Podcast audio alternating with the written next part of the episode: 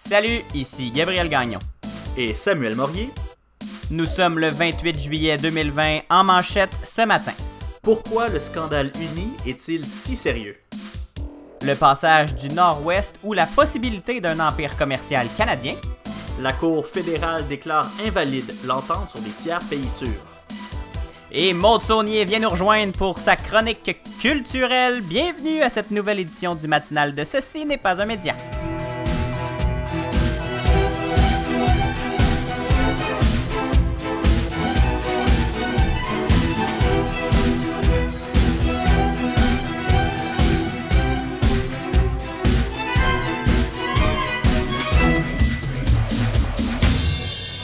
Bon mardi Samuel, bonjour. Bon bon euh, bon milieu de canicule.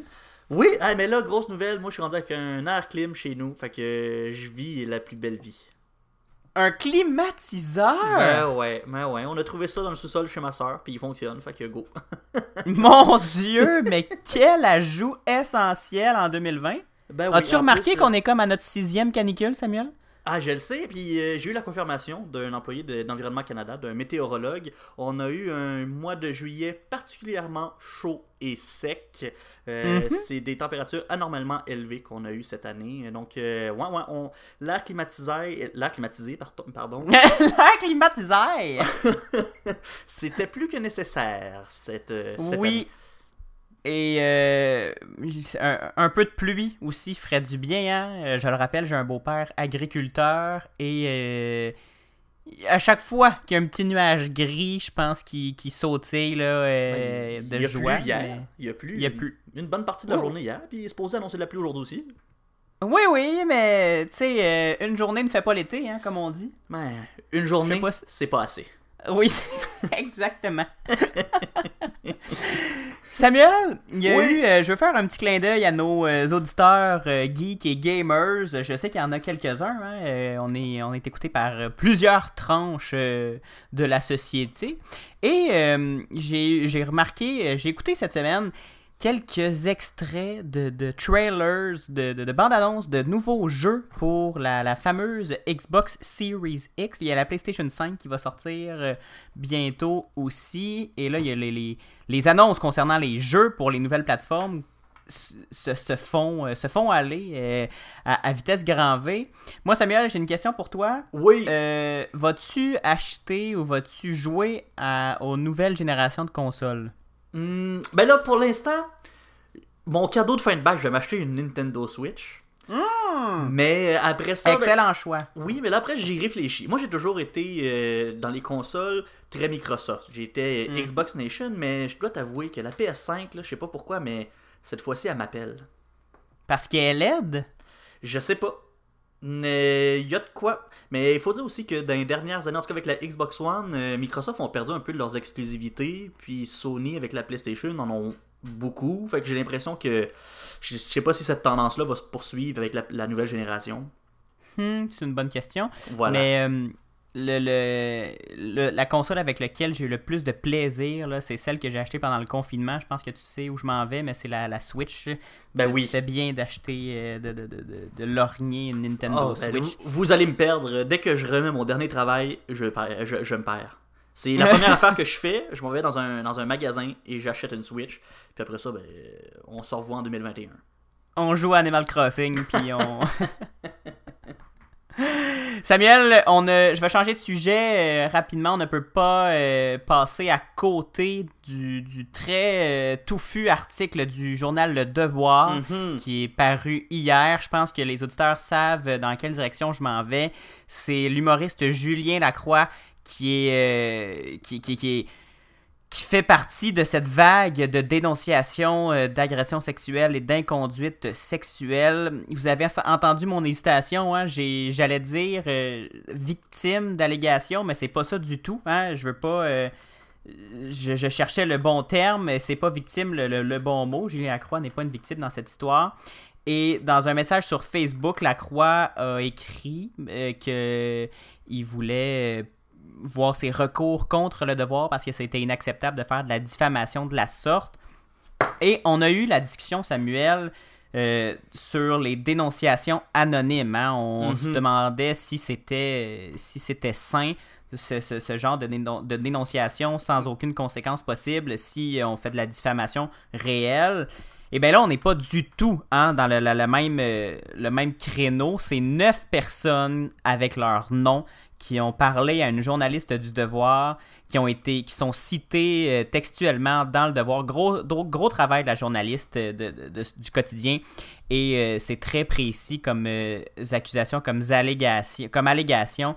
Et je pense que ça, ça, ça fait encore une fois trembler le monde de l'humour et du showbiz au Québec. Julien Lacroix qui a suspendu ses activités, il a annoncé la nouvelle plus, euh, aujourd'hui, a été largué par son, équipe de gérance. Sa page Facebook n'existe plus.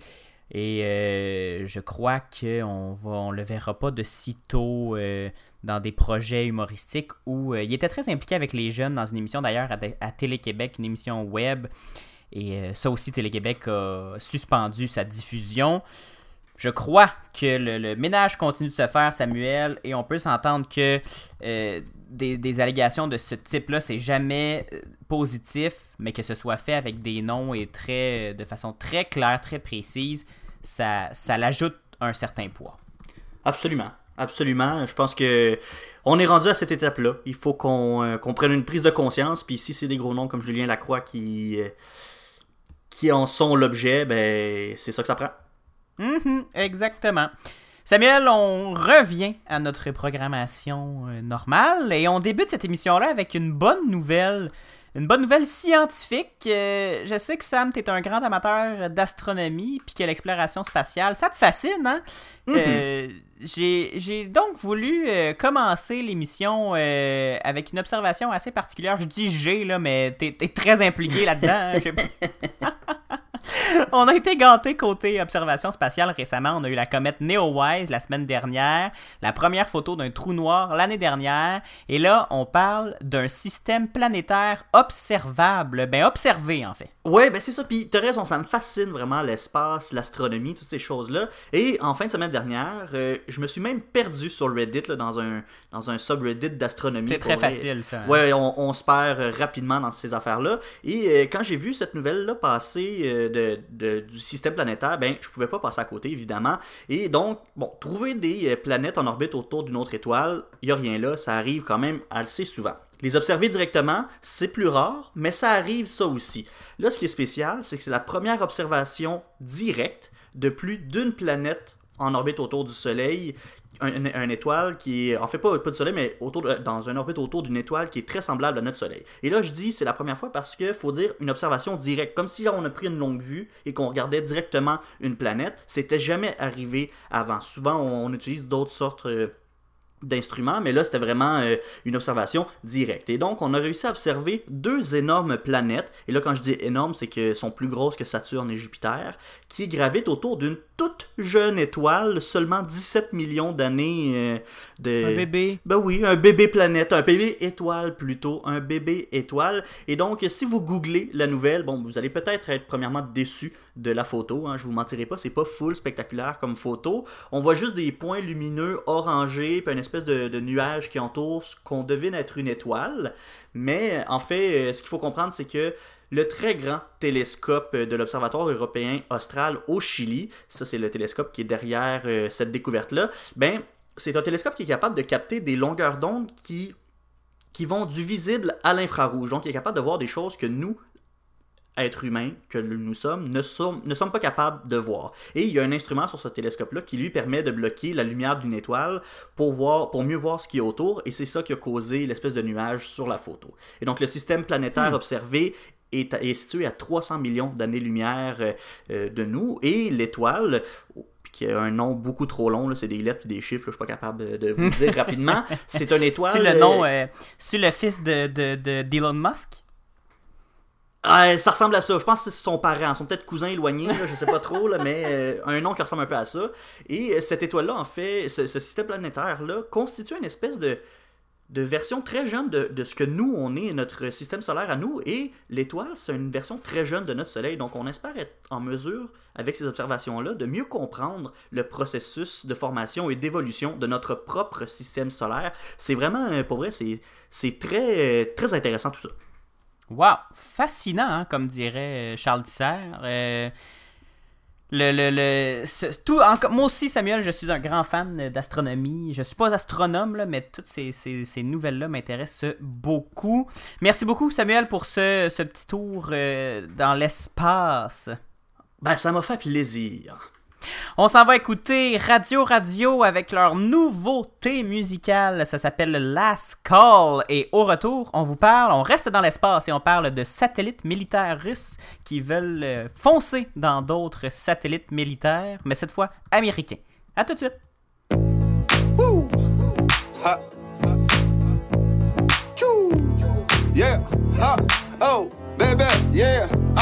Yeah. Tout le monde dans le bar pour des shots, last call dans la cup, juste avant c'est belly up, calm down. Merci pour les beaux mots, I know. Si t'es juste il va chaud, ben go. Tout le monde dans le bar pour des shots, last call dans la cup, juste avant le belly up, calm down. Merci pour les beaux mots, I know. Si t'es juste il va chaud, ben go. Uptown, baby. On est gone, la ho.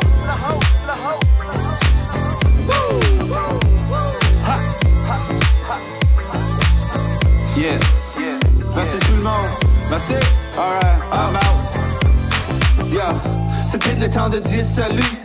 Merci pour les beaux temps, les bonnes vues. Elle dit hey, y'a du nouveau, ouais, juste pas ta radio. Et on n'a pas du stuff à voyager avec des non-peace. Maintenant, c'est backpack avec un sac plein de snacks. À faire le tour du monde, c'est pas des hits, c'est des bombes. De bachelor à la score, place en masse, j'ouvre la porte pour que je sorte. Il faut que tu rentres, il faut que tu sautes. T'es dans M de Pythagore, calcule ta next move pour te sortir de tes blues. Faut que ça bouge vite, you got to move it. Cause if you don't move it, you're gonna lose it. So we lay it on thick comme une couche de vaseline. Je nous bounce right back la rap cap scene. Une de petits jeunes qui nous parlent de wet dream. T'as une coupe de chevaux franco, bah c'est nous la dream team. Whoopty whoop, je mange du pain avec une soupe blast call pour la liberté d'expression. Whoopty whoop, si je m'en pas de santé pour la liberté d'expression. Tout le monde dans le bar pour des shots, last call dans la cup, juste avant c'est belly up, calm down. Merci pour les beaux mots, I know. Si t'es juste moi, il va chaud, ben go. Tout le monde dans le bar pour des shots, last call dans la cup, juste avant le belly up, calm down. Merci pour les beaux mots, I know.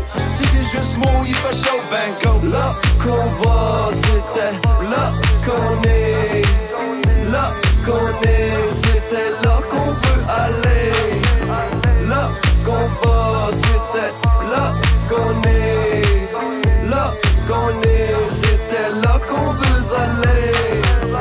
Yes, she back avec un old mother vibe, an old mother ride, yeah, an old mother sad show. Me parle des show, yeah, des circus in town. Des clowns puis des grosses ballons, peut dire une bonne tune. Pour parler, je vous invite tout au party. Next to the mic, c'est mon man. Jaco Boost. Le maître de la cérémonie, le MC. Le à l'aise si t'aimes la compagnie. Et dit Tout le monde dans le bar pour des shots. Last call on la cup, juste avant c'est belly up, calm down. Merci pour le beau mot, I know. Si t'es juste moi, il va chaud, ben go. Tout le monde dans le bar pour des shots, last call on la cup, juste avant le belly up, calm down. Merci pour le beau mot, I know. Si t'es juste moi, il va chaud, ben go.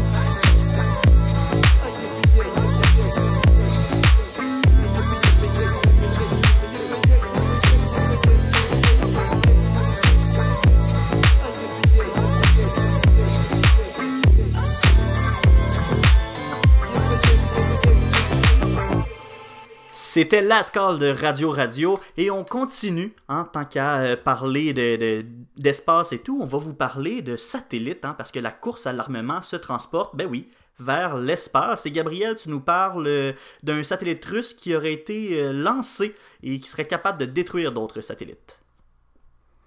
Oui, Samuel, les États-Unis ont accusé jeudi la Russie d'avoir testé une arme anti-satellite euh, lancée depuis l'espace. C'est un satellite qui a éjecté un autre satellite, mais Moscou dément la, nouvelle. Elle appelle l'objet un instrument, entre guillemets, un instrument spécial d'inspection spatiale. C'est pas la première fois que, que cette idée-là est soulevée, par contre, je pense. Non, euh, la, capacité d'un satellite à en attaquer un autre euh, était par contre jusqu'à présent théorique. Euh, il y a juste des frappes depuis le sol qui avaient été démontrées par les États-Unis, la Russie, la Chine et l'Inde. Mais les explosions que ça créait, ça faisait beaucoup trop de débris, des milliers de débris puis qui pouvaient retomber sur Terre. Donc on, on évite, on tente d'éviter. Donc, les, grandes puissances s'abstenaient jusqu'à ce moment-ci de, renouveler leurs essais. Mais là, la Russie semble vouloir envoyer un message à Washington. Elle serait en train de mettre en place. Qui est, en train. Euh, Washington est en train de mettre en place la nouvelle force de l'espace. Space Force. Donald Trump qui a. Euh, oui, Space Force. Donald Trump en, avait, en a fait l'annonce il y a quelques Et son patron, le général J. Raymond, a répété euh, que l'espace est un théâtre de guerre comme l'air, la terre et la mer. Donc, euh, on dirait que la Russie veut envoyer un, message clair aux, Américains qu'elle comprend le message, elle comprend que l'espace est un théâtre de guerre et elle va agir en conséquence. Donc, en novembre 2019, la Russie a lancé un satellite baptisé Cosmos 2542 et, surprise, la semaine suivante, ce satellite a libéré un bébé, a libéré un sous-satellite, Cosmos 2543, eh ben. très original les Russes dans ben leur, euh, dans leur nomination. Et il est capable de manœuvrer en orbite pour euh, observer, inspecter ou espionner d'autres satellites. Ce sous-satellite-là s'est approché d'un euh, satellite espion américain qui s'appelle le USA 245 et d'un autre satellite russe, un jeu de chat et souris en orbite là, qui est observable depuis le sol par les astronomes euh, professionnels, ou amateurs, hein, et par l'armée américaine qui euh, qui, est sorti publiquement pour critiquer évidemment son adversaire russe. Les États-Unis ont en effet des satellites militaires manœuvrables en orbite et qui peuvent libérer de plus petits satellites. Eux, aussi, là, ils jouent le, même jeu que la Russie, on s'entend. C'est pas exclusif aux Russes d'être euh, euh, à l'offensive dans l'espace. En 2018, d'ailleurs, la France s'était plainte qu'un satellite russe s'était approché d'un des leurs euh, pour l'espionner pour voir par exemple les technologies à bord. Mais il y a un satellite américain qui s'était approché, qui était qui, allé voir le satellite russe pour euh, pour l'espionner lui aussi. C'est comme si les puissances euh, mondiales s'observent euh, dans les airs. Mais on ne sait pas encore si les Américains ont la capacité d'envoyer des projectiles à haute vitesse comme les Russes. Parce que les Russes, c'est ça le, gros de la, de la chose, c'est que leur petit satellite euh, qui a été éjecté d'un autre satellite peut, est capable d'aller très très vite et de foncer dans, dans, dans les autres euh, satellites dans les airs pour euh, les abîmer, les détruire et à la vitesse qu'ils vont, ces appareils, ben ça fait vraiment des comme des balles de fusil sur un corps humain, là, ça détruit tout sur son passage. Donc on ne on sait pas si les Américains ont la capacité mais Samuel, on s'entend qu'on serait pas surpris hein, d'entendre que les Américains ont aussi développé ce genre de, mm-hmm. d'armement. Donc les Russes qui euh, veulent euh, eux aussi prouver qu'ils sont capables de, jouer à la guerre dans l'espace en euh, créant des satellites boxeurs, Samuel on, sait, on se doute bien que les autres puissances mondiales euh, le, font aussi, mais là, c'est la première fois qu'on, que c'est presque public. Ben, je te remercie, Gabriel, de mettre un peu de lumière sur ce qui se passe dans, dans notre espace. Hein. C'est le prochain terrain de jeu des militaires, j'ai l'impression. On va prendre une courte pause publicitaire et au retour, on vous parle de l'entente sur les tiers pays sûrs qui est invalidée. Tout de suite. Vous écoutez le matinal de Ceci n'est pas un média Gabriel Gagnon et Samuel Morier analysent et discutent de ce qui vous touche. Pour aller plus loin que les manchettes, abonnez-vous sur votre plateforme de podcast préférée, visitez le ceci n'est pas un média.com, partagez les épisodes et écrivez-nous sur Facebook et Instagram. Et on aime aussi recevoir 5 étoiles sur la balado de votre iPhone. Le matinal de Ceci n'est pas un média, dès 7h en balado et dès 9h à CFAC 88.3. De retour au matinal de Ceci n'est pas un média avec euh, Samuel Morier et Gabriel Gagnon en balado et à la radio hein, au CFAC 88.3 à Sherbrooke. Et Samuel, on parle d'un sujet qui a fait beaucoup jaser. C'était dans l'actualité même de la, de la dernière campagne électorale fédérale euh, c'est une grosse décision qui a été rendue par la Cour fédérale. L'entente euh, entre les tiers pays sûrs est devenue invalide. C'est ce que la Cour a décidé. ma première question, c'est qu'est-ce qu'on doit retenir de, ces, de ce, jugement-là et qu'est-ce qu'on doit retenir des, de, de cette entente-là? Ben, écoute, pour commencer, l'entente sur les tiers pays sûrs, qu'est-ce que c'est? Ben, C'est une entente qui dure depuis maintenant 17 ans entre le Canada et les États-Unis. Et cette entente-là, ben, ça oblige les demandeurs de statut de réfugiés de présenter leur demande de réfugié dans le premier pays où ils mettent les pieds. Donc, par exemple, s'il y a une famille euh, sud-américaine qui décide euh, qu'elle veut se réfugier au Canada pour X raisons, euh, mais qu'elle fait le voyage par voie terrestre parce qu'elle n'a pas accès à, un avion ou peu importe, mais techniquement, elle ne pourra pas demander l'asile au Canada parce qu'elle doit passer d'abord par les États-Unis et donc la demande de réfugié doit se faire aux États-Unis. Et cette entente-là, hmm. euh, des tiers pays sûrs, ça a toujours été très controversé, Gabriel. Il y a des organisations comme le Conseil canadien pour les réfugiés, Amnesty International, le Conseil canadien des églises et des individus, qui contestaient déjà euh, depuis euh, quand même un, bon bout de temps cette entente-là. On jugeait de la part de ces organismes-là que les États-Unis ne peuvent plus être qualifiés de pays sûrs pour les réfugiés, notamment en raison du resserrement euh, de l'administration Trump des règles en matière euh, d'asile et d'immigration.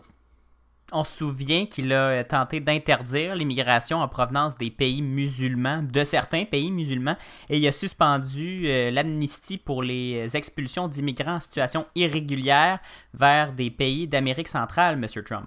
Exactement, et donc avec cette espèce de changement de mentalité-là et une un resserrement des règles, on a jugé que euh, les États-Unis n'étaient plus le pays si accueillant qu'on connaissait et que donc les migrants et les réfugiés avaient le droit de passer euh, cette euh, de passer outre l'entente qui avait été signée et qu'on jugeait que le Canada pouvait accepter ces, ces migrants-là. Et donc, Comment ça s'est passé du côté de la Cour suprême, en fait, c'est la juge Anne-Mary McDonald qui a estimé qu'en renvoyant les demandeurs d'asile en détention aux États-Unis, ben, l'entente sur les tiers pays sûrs ben, viole la section 7 de la Charte canadienne des droits et libertés. Et donc ça, c'est euh, la section sur le droit à la vie, à la liberté et à la sécurité. Parce que quand oh, on, mon Dieu, renvoyait... Oui, c'est ça, parce que... C'est assez raide. Ben, c'est ça, parce que quand on renvoyait les gens aux États-Unis, ben, ils n'étaient pas juste accueillis. Viens-t'en, chum, on s'en va prendre une bière, euh, tu vas voir, on est bien aux États-Unis, tout. On les emprisonnait rendus aux États-Unis, on les gardait captifs parce que c'était...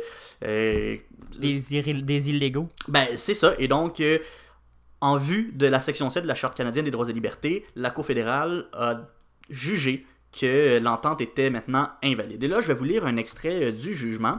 Les personnes renvoyées aux États-Unis par des fonctionnaires canadiens sont détenues en guise de sanction. La pénalisation du simple fait de demander le statut de réfugié n'est pas conforme à l'esprit de l'entente sur les tiers pays sûrs ou aux conventions sur lesquelles celles-ci ont été fondées. Donc c'est un peu ce que, ce que j'expliquais tout à l'heure. Ben, en renvoyant ces gens-là, on manque à notre devoir d'offrir euh, la liberté, et le droit à la vie et à la sécurité, parce qu'on les renvoie dans une situation qui est euh, vraiment pas euh, chouette. Hein? On, va le dire ça comme ça. c'est assez important, Samuel, de mentionner que le, le, jugement tient compte d'une réalité américaine Absolument. pour prendre une décision, ce qui est ce qui est pas euh, ce qui est pas commun là. normalement les tribunaux canadiens se mêlent pas de ce qui se passe entre les dans les dans les pays étrangers. Et là la cour fédérale dit non non c'est une il y a une pénalité si on les renvoie. Ces gens-là ne sont pas en sécurité. Donc l'entente signée entre les deux pays n'est pas valide. C'est aussi un message aux États-Unis. Absolument, c'est un espèce de là je vais utiliser l'expression wake up call un peu mais on est en train d'envoyer directement un message très clair aux États-Unis en leur disant ben euh, euh, vous n'êtes pas en mesure d'offrir une sécurité euh, euh, mhm. adéquate pour les gens qui sont en, en situation vraiment de, de, ben, c'est des réfugiés, c'est des gens qui ont nulle part où aller, qui ont presque rien. Donc, euh, on, on, vient un peu faire de la politique internationale avec cette jurisprudence-là. Et la juge McDonald qui a affirmé aussi, et là je vais la citer, les demandeurs dans cette cause-là, c'est-à-dire les, les, les, grands organismes, là, ont fourni des preuves significatives des risques et des défis auxquels sont confrontés les demandeurs inéligibles à l'entente des tiers pays sûrs lorsqu'ils sont renvoyés aux États-Unis. Donc on a réussi à faire la preuve que ben, retourner aux États-Unis, c'était euh, c'était pas une bonne chose pour ces gens-là. C'était pire de les renvoyer aux États-Unis que de les accepter. Donc, à partir de maintenant, là, si je comprends bien, le Canada ne pourra plus renvoyer de demandeurs d'asile aux États-Unis? Ben, écoute, dans le meilleur des mondes, Gabriel, c'est ce qu'on souhaiterait. Hein? Les trois organismes impliqués dans les démarches euh, auraient beaucoup aimé que dès que le jugement été rendu, on puisse euh, commencer à accepter ces réfugiés-là, puis faire fi de l'entente sur les tiers pays sûrs. Mais la réalité ne sera probablement pas celle-là, malheureusement. La Cour fédérale laisse quand même une période de six mois au gouvernement fédéral pour s'ajuster. Parce que, en fait, cette décision-là euh, de la juge McDonald et de la Cour fédérale n'entrera, pas n'entrera en vigueur que le 22 janvier, le 22 janvier 2021.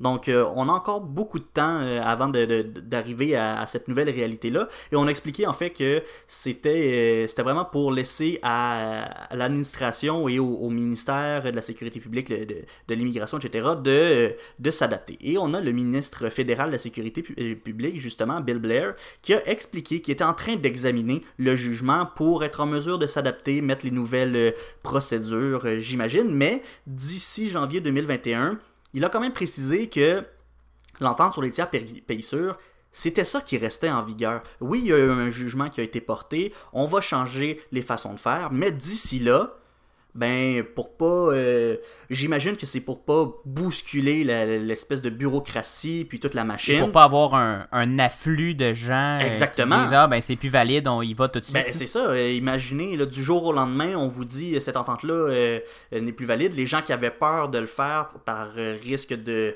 d'être renvoyés aux États-Unis et être emprisonnés peu importe ben là on pourrait se ramasser avec tellement de monde à la frontière, ça serait, on aurait une autre crise des migrants euh, si on veut. Et donc, voilà, jusqu'au 22 janvier 2021, c'est l'entente sur les tiers pays sûrs qui est valide. Et à partir du 22 janvier, on va, euh, cette entente-là sera invalidée. Et euh, Puis il va se passer quoi le 23 janvier 2021, Samuel? Ben écoutez, le, le, le, le 23 janvier, on va, on va avoir cette nouvelle jurisprudence-là, puis il va falloir qu'on les accepte. Ben, c'est sûr que le gouvernement, ben, on va arrêter, on, va pas, euh, on va pas arrêter d'envoyer ces demandeurs d'asile là aux États-Unis euh, dès, demain. On a quand même six mois pour le mettre en place. J'ose espérer que le 23 euh, janvier, quand on va avoir atteint l'échéance de la Cour suprême, qu'on va être en mesure d'accueillir ces réfugiés-là, parce que ces réfugiés-là n'ont pas fait le voyage pour rien, ont quand même besoin d'aide. Et euh, ben, j'ose espérer que ça sera prêt d'ici le 22 janvier, parce que sinon on va faire face à un, énorme problème, si, tu veux mon avis, Gabriel. Mais... Euh, peut-être, hein, on le sait pas, mais peut-être que si ça va vite, bon, on pourrait même peut-être avoir des nouvelles procédures avant le 22 janvier. Mais là, je dis que c'est un gros peut-être parce que euh, ça va dépendre de la vitesse à laquelle le dossier va évoluer. Puis c'est quand même une grosse machine, hein, l'immigration, les réfugiés.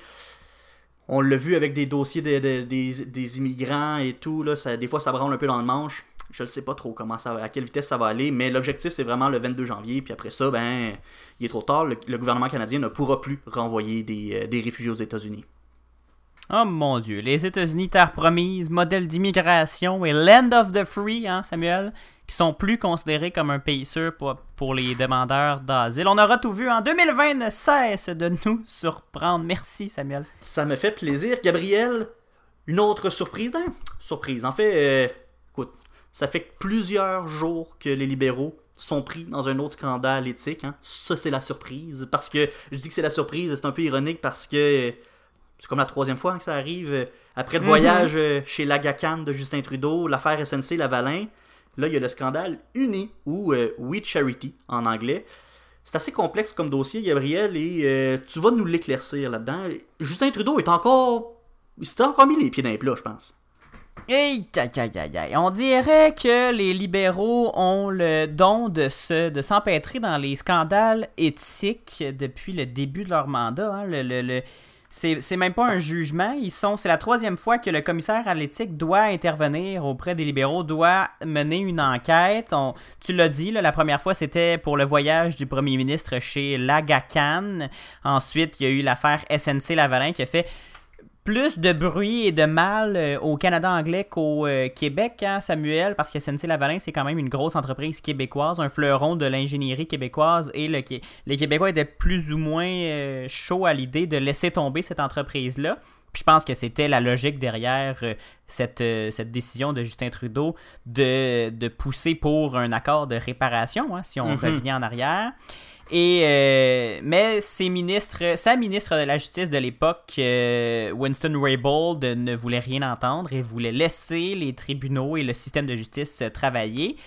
Et euh, ça a créé un beau scandale. Les conservateurs étaient sautés, avaient sauté là-dessus comme la misère sur le pauvre monde, comme on dit. Ben ouais.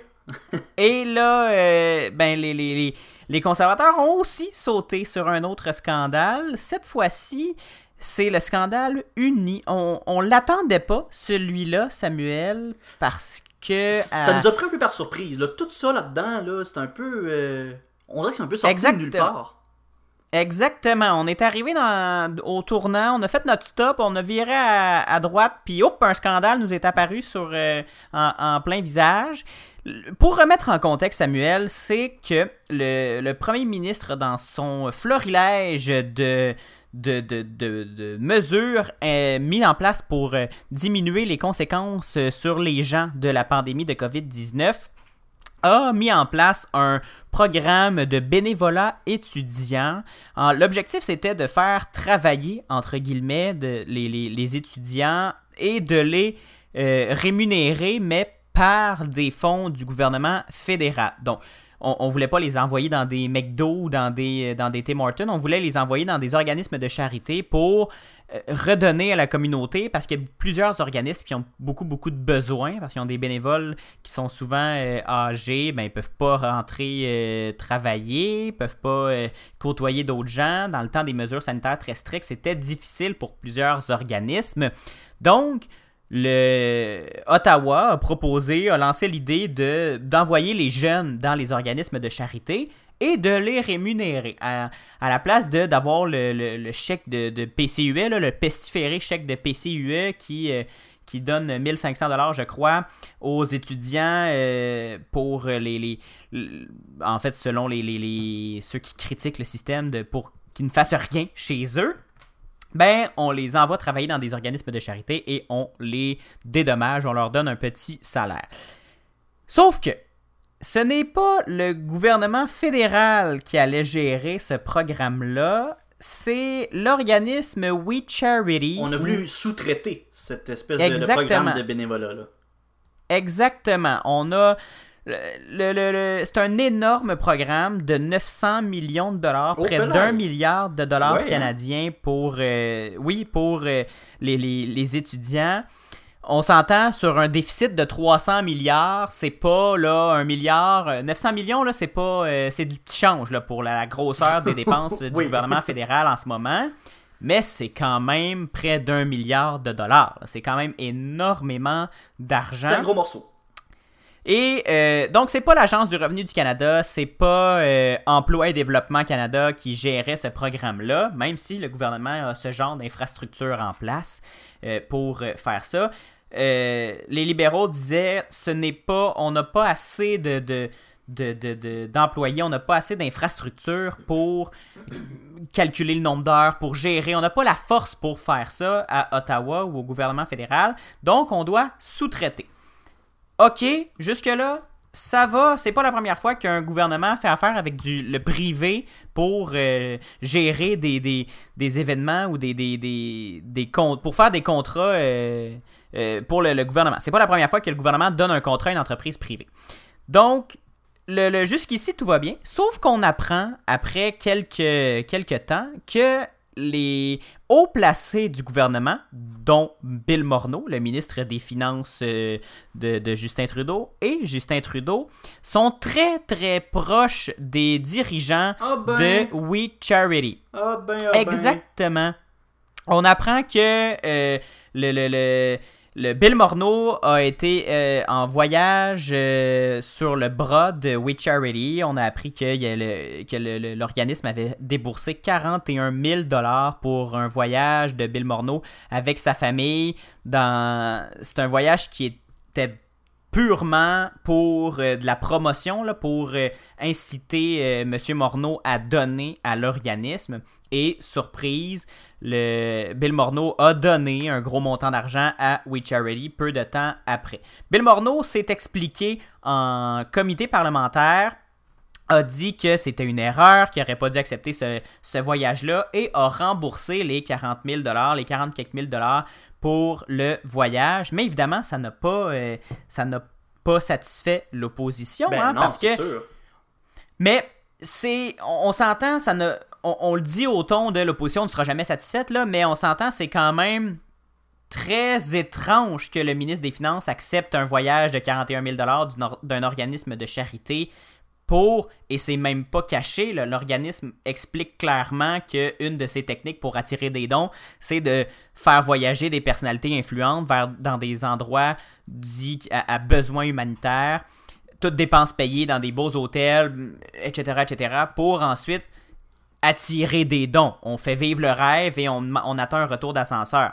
Ben, pour citer euh, Monsieur Poliev des conservateurs, le retour d'ascenseur a très bien fonctionné parce qu'après ça, les libéraux ont donné 900 millions de dollars à euh, We Charity. Mais là, ce 900 milliards, euh, ce 900 millions-là, c'était de l'argent qui était donné pour rémunérer les étudiants. Mais je crois que sur ce 900 millions-là, il y en avait une partie qui, restait dans les coffres de We Charity.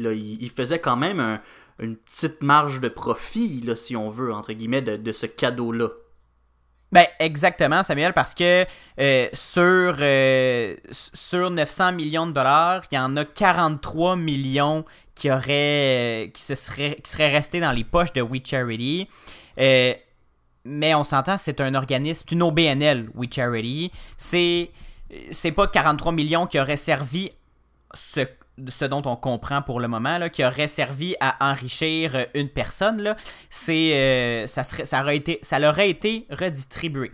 Mais c'est, tous les liens entre les hauts dirigeants du Parti libéral et l'organisme qui, euh, qui inquiète parce qu'on on découvre que la fille de Bill Morneau travaille pour l'organisme, qu'une autre de ses filles a fait des discours pour l'organisme, que Sophie Grégoire Trudeau, ben Sophie Grégoire a euh, fait des discours rémunérés et anime un podcast pour l'organisme, que Margaret, la mère de, Justin Trudeau, a été payée par l'organisme. Justin Trudeau a fait plusieurs discours. Il n'a jamais été rémunéré, par contre, mais a fait plusieurs discours pour euh, euh, Uni. Donc, la toile d'influence de, l'organisme au sein de la famille Trudeau, au sein du Parti libéral est très très vaste et on en découvre quasiment tous les jours, là, Samuel. De, de, nouveaux, euh, de nouveaux développements dans ce scandale-là, notamment rapidement, là, euh, juste pour conclure, on a découvert une autre branche de We Charity qui est une branche de, pour faire du profit, qui est vraiment une branche privée. Il y a cette entreprise-là, euh, parapluie, euh, détient un parc immobilier immense et c'est très euh, lié à l'organisme de charité. Donc il y a beaucoup, beaucoup de petites toiles d'araignée qui se tissent et qu'on fait des, fait des liens en ce moment avec plusieurs, plusieurs éléments de l'organisme et le, gouvernement libéral.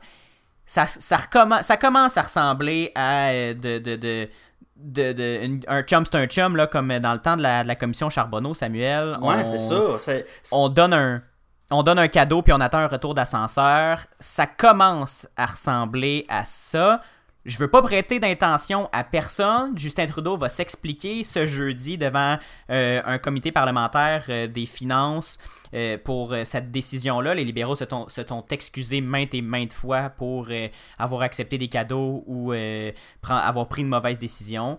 Mais reste que ça donne encore une, ça laisse encore une autre tâche dans le bulletin de, de Justin Trudeau sur son éthique assez élastique à voir comment les conservateurs vont réussir à reprendre la balle euh, au bon. Le bloc est prêt à faire tomber le gouvernement si euh, le Justin Trudeau reste. Les conservateurs ne veulent pas annoncer tout de suite qu'ils le feraient parce qu'ils n'ont pas de chef. Hein. Euh, Andrew Scheer va, quitter son poste très bientôt. Ça va rester entre les mains du nouveau chef, mais ça risque de faire encore beaucoup de remous. Peut-être plus que les deux autres scandales, Samuel. Oui, effectivement, ça fait beaucoup de bruit. J'ai bien hâte de voir de quelle façon Justin Trudeau va essayer de se sortir euh, de ce pétrin-là. Je pense que lui qui essayait un peu de surfer sur sa vague de popularité pour gagner des prochaines élections. Bien hâte de voir ce que Oui, en ça lien va. avec la pandémie. Ben oui, c'est ça. J'ai bien hâte de voir comment ça va se terminer. Gabriel, on va faire une pause musicale avec le petit Béliveau Cool When You're Old. Et au retour, c'est la chronique culturelle de Maud Saunier. Restez avec nous. Oh, les nouveaux friggin' sneakers à vos Wow! Tout des côtés vieux sneakers te faisons plus. Wow! Les nouveaux friggin' sneakers à vos sorties. Hey! Là, tout des côtés vieux sneakers te faisons plus. Mais dis-moi, mon chum, que ces sneakers-là à l'autre vouloir. Mais c'était 70 ans, pis t'as pensé back jusqu'au trottoir pour tasser sa beach avec ta pension. Rire pour tout le blower sur des designer jeans. Mais dis-moi là, will you still care?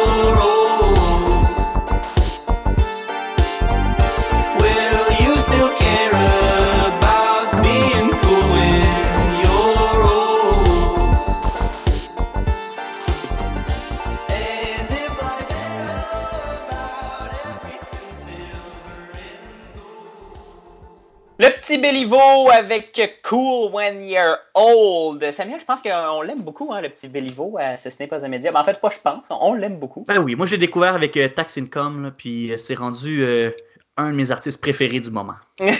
Elle l'aime bien, moi aussi.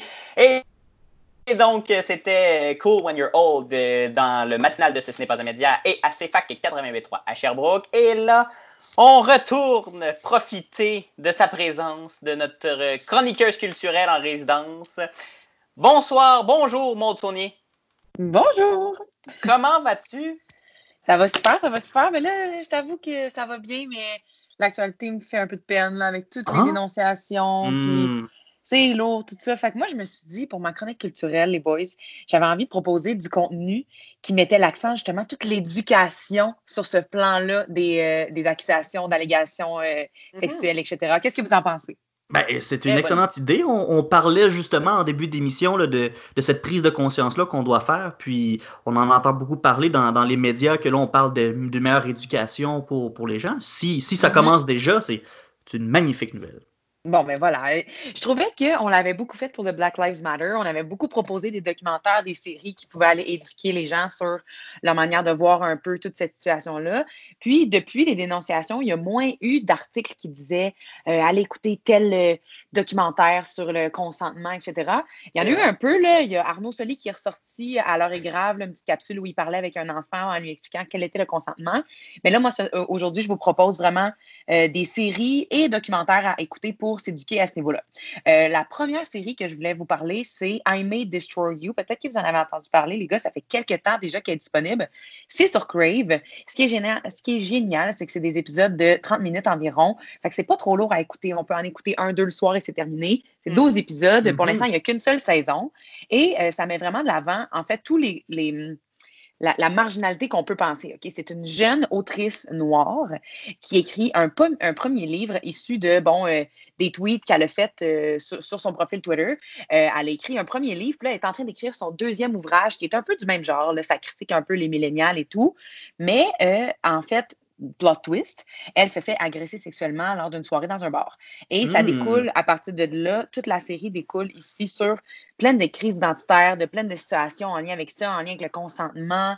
Euh, c'est personnellement, moi, quand j'ai écouté le premier épisode, j'ai vraiment pas été vendue, mais je me suis comme donné un petit coup de pied dans le cul pour euh, utiliser l'expression. J'ai continué la série et c'est un pur délice. Euh, si vous avez lu la critique de Hugo Dumas, il disait de même. Et Sarah Maud Beauchesne aussi est très, très fan de la série. Alors, I May Destroy You sur Crave, c'est mon premier titre. Est-ce que c'est euh, moralisateur? Est-ce que c'est dans, dans, dans- Est-ce qu'on souligne à gros traits là, quand on veut éduquer le télé- téléspectateur comme certaines séries sociales euh, peuvent le faire ou on n'est pas là-dedans du tout? En fait, moi, je trouve juste que ça déconstruit les idées qu'on a déjà d'emblée par rapport à plein de situations. Euh, je pense à notamment euh, les menstruations. Ça, n'a pas rapport avec les, les sexuelles, mais on en parle un peu euh, désabusement. Ça, c'est fantastique. Euh, je pense justement à la sexualité entre homosexuels. On en parle aussi, puis c'est très, très normal. Fait qu'il y a comme plein d'aspects qui euh, se veulent moralisatrices, mais qui ne sont pas en bout de ligne parce que c'est juste pour eux. C'est comme ils le normalisent, mais pour nous, ça nous, ça nous fait voir les choses autrement. Tu comprends ce que je veux dire? Mhm. Très intéressant. Mhm. I Ouais. May voilà, Des- voilà. Destroy You sur euh, Crave. Est-ce que c'est disponible en français? Euh, oui, sur super écran, mais euh, personnellement, je vous conseille toujours de voir les séries dans leur première nature. Mais ça, Mhm. c'est- c'est mon opinion à moi. Le deuxième Ouais, titre que je absolument. te parler, c'est un documentaire, ça s'appelle Sans frapper. Euh, c'est un documentaire qui est disponible sur la plateforme Tank, T-E-N-K.ca. Euh, si jamais vous voulez le voir, bon, le premier mois est à 1 et après, c'est 11 par mois, mais euh, il y a plusieurs formules. là. Vous, vous irez voir sur le site web. C'est un documentaire euh, qui dénonce carrément euh, le viol, la notion de consentement, ben, qui veut, qui la dénonce pas, là, qui veut nous la faire apprendre. Et comment c'est décliné, c'est carrément une, une jeune fille qui a été victime d'agression sexuelle qui raconte son histoire, mais on cam, là, vraiment. Oh, c'est ben c'est assez ouais. poignant. J'imagine, ben oui. On est mis directement en face de, de- de cette, cette réalité-là. Ça doit pas être. Totalement, totalement. Puis c'est pas un documentaire qui, qui, qui, est tout nouveau. Là. Il a déjà euh, été vu dans plusieurs festivals. Alors, c'est juste que je pense qu'avec ce qui se passe en ce moment, c'est encore plus au point de le regarder. Euh, ce que la, cinéaste qui voulait, voulait nous faire comprendre avec ça, c'est d'essayer de changer les, la, la, la vision qu'on avait des agressions sexuelles, de ne pas mettre vraiment l'idée sur euh, la victime euh, gâche la vie de l'agresseur, mais que c'est plutôt l'inverse, d'essayer de changer la culpabilité puis de retrouver un peu qu'est-ce que c'est réellement cette histoire-là, puis de, de se mettre dans les pieds de la victime. Alors ça, c'est peut-être quelque chose qui est un peu moins romancé, vous comprendrez parce que c'est un documentaire, mais c'est vraiment nécessaire, je pense. Ça va être disponible à partir du 30 juillet sur Tank, et je rappelle, ça s'appelle Sans frapper. Sans frapper. S-A-N-G, Maude? Euh, non, SANS. S-A-N-S. Bien Il est tellement trash, tellement trash. Euh, un dernier titre qui n'est pas nécessairement super récent, mais que je trouve qui, qui fonctionne euh, avec l'heure du temps, c'est The Morning Show, que je vous ai déjà Ben oui. parlé, les boys, ça fait plusieurs moments. Euh, je me suis replongée dans la série au confinement, je, je l'ai comme réécouté, puis tantôt en préparant ma chronique, j'ai dit « Oh mon Dieu, les gens doivent voir ça ». C'est fantastique parce que euh, moi, ce qui m'intéressait d'emblée avec cette série-là, c'est plus l'univers du morning show, du salut bonjour, comme on le connaît, mais Mhm. finalement, c'est une série qui dénonce totalement euh, la culture du viol au sein des entreprises, qu'on a beaucoup entendu parler avec Gilles Barroson, avec Eric Salvaille, avec Matt Lauer, à Today Show et tout. Alors, je trouve que euh, c'est, ça, ça nous fait voir un peu aussi euh, pas nécessairement le point de vue de la victime, mais tout l'envers du décor aussi, comment dans les entreprises. Toute l'industrie qu'il y a derrière tout ça aussi. C'est comme l'industrie accepte que c'est comme ça que ça se passe, puis il y en a plein qui réussissent à s'en tirer, mais là, Ben, avec, avec cette série-là, ben, on met la lumière directement sur, sur ça, puis pour essayer de assez- convaincre les gens que ça se fait plus. là. C'est ça, puis c'est assez fou parce que c'est un peu ce qui se passe en ce moment. Tu sais, là, on ne Mhm. tombera pas dans les détails. Moi, je trouve que ça vaut pas la peine d'en parler pour cette chronique, mais ça touche notre milieu artistique. Alors, de voir cette émission-là qui œuvre un peu dans ce milieu-là aussi, c'est assez spécial. C'est pour ceux qui seraient curieux, c'est l'épisode 6 où on voit vraiment euh, euh, une scène euh, tout, à, tout à fait inconfortable. Mais bon, je vous conseille de l'écouter au complet, comme ça, ça, ça re- ça remet tout en contexte. Le Morning Show, c'est une des, séries, moi aussi, là, où j'attendais vraiment que, ça sorte sur Apple TV+. Puis comme toi, Maud, j'étais intéressé, là, on est, dans les, on est des, gens de médias, été vraiment intéressé par l'univers du, du, du show du matin, du gros showbiz américain. Et euh, on- je suis tellement tombé en amour avec ces personnages-là, qui sont des personnages très forts. C'est des, des- des gens qui ont beaucoup, beaucoup de pouvoir. Et quand on gratte un peu, on se rend compte de tout le- le- l'envers du décor, du, du, du- de, de l'ambiance d'abus euh, psychologiques, d'abus sexuels aussi, qui, euh, qui ressort de tout ça. Et je pense qu'on peut faire beaucoup de parallèles avec, comme tu l'as dit, là, avec des, des, récentes, euh, des récents événements qu'on a connus de notre côté euh, au Québec, là, de, notre showbiz. Il y, a, il y a de quoi de, vraiment poignant dans ces gens qui ont énormément de pouvoir et qui, qui se le font, qui, qui, l'utilisent de façon tellement dégueulasse et dégradante. Ben oui, tellement. Puis c'est ça qui est le plus. C'est ça qui est le plus désagréable en regardant cette série-là, mais en même temps, je trouve que c'est nécessaire parce que ça nous donne carrément un autre point de vue. Oui, exactement. Et montre un dernier titre pour nous. Euh, oui, mais ça, c'est comme plus une petite touche personnelle. Euh, C'est pas nécessairement une série qui traite euh, en tout et pour tout de la culture du viol, mais c'est une série où on voit trois femmes qui, qui, s'a- qui s'assument pleinement, et je parle bien les Simone. Ah, Mmh. ben C'est pas, tout à- oui. c'est pas tout à fait récent, mais en faisant ma chronique, encore une fois, euh, je me suis rappelé que dans la saison 2, il y avait un épisode où Maxime, qui est joué par Anne-Elisabeth Bossé, se faisait euh, agresser sexuellement par un de ses professeurs avec qui elle avait euh, totalement décidé d'aller prendre un verre avec. C'était, le consentement était vraiment de mise jusqu'à cette fatigue événement-là qui avait été super tragique, mais j'ai souvenir là, du haut de mes 20 quelques ans quand j'ai écouté cet épisode-là.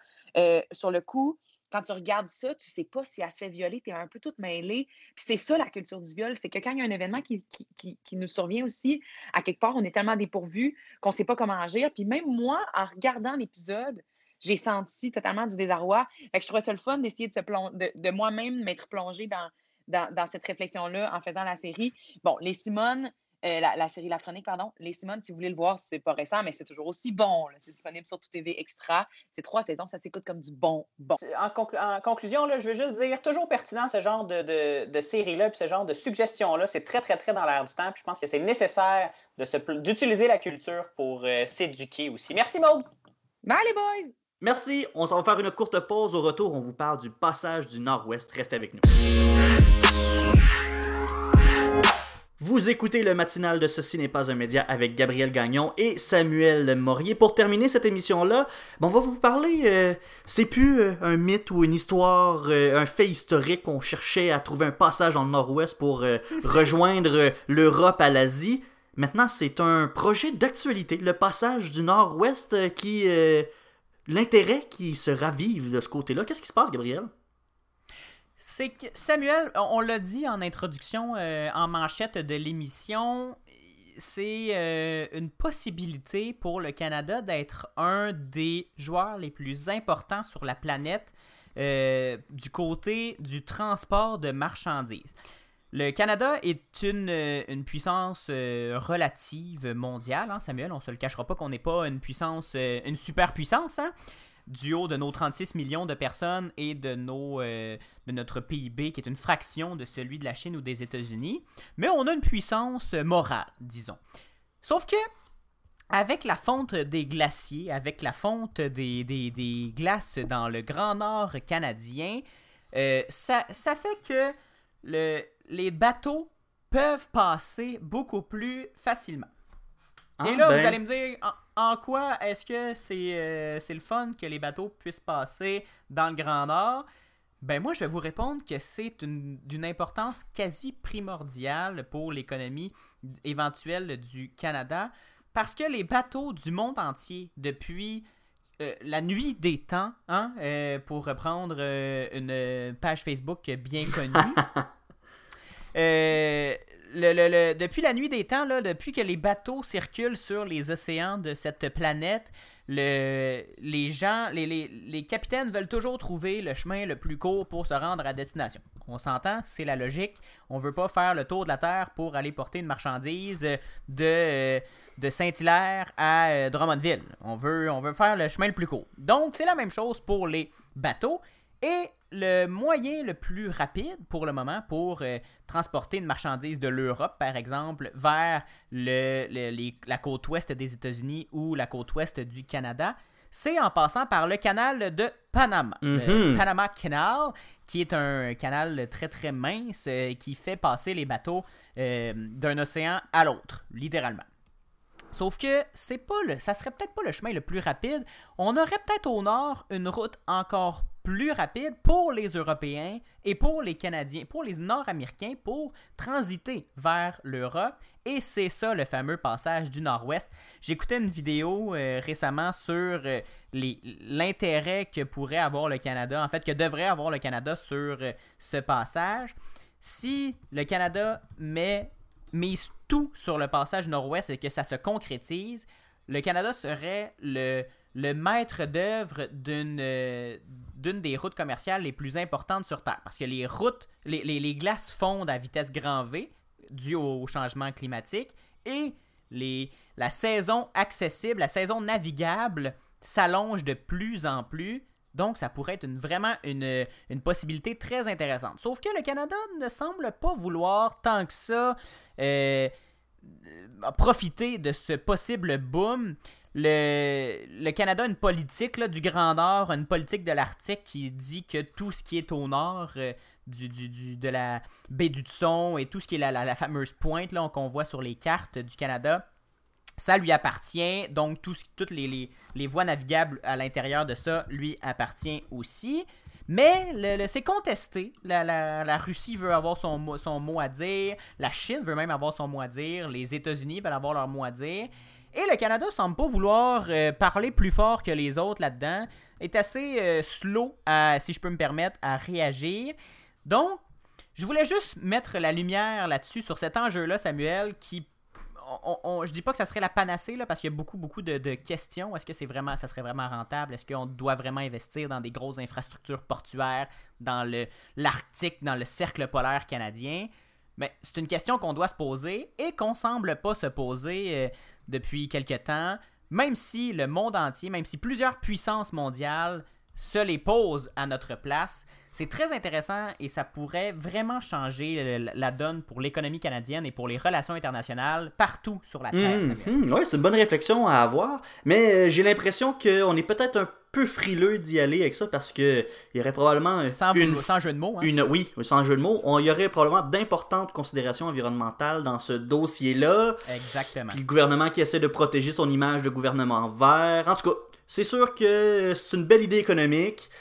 Puis il va Mais falloir agir juste- si on veut pas se faire damer le pion par euh, d'autres puissances. Petite, petite parenthèse comme ça, là, le, le- si les, les- les bateaux passent de l'Europe dans le canal du Panama, s'en vont très très très au sud, s'ils pouvaient raccourcir leur chemin, ils économiseraient énormément de pétrole. Donc, Oui. côté vert, on s'améliore. Peut-être, effectivement. Mais on vient euh, déranger la faune aquatique du Nord, on le sait pas. En tout cas, des études, des études, Gabriel. C'est comme ça, c'est sur ça qu'on va euh, clore cette émission.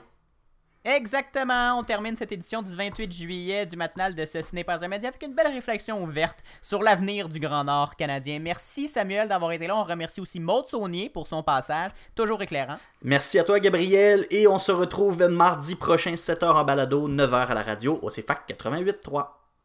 On vous souhaite une excellente semaine et on se retrouve mardi prochain. Suivez-nous sur Facebook et sur notre site web, ceci n'est pas un média.com, balado. Samuel, je te dis à mardi prochain.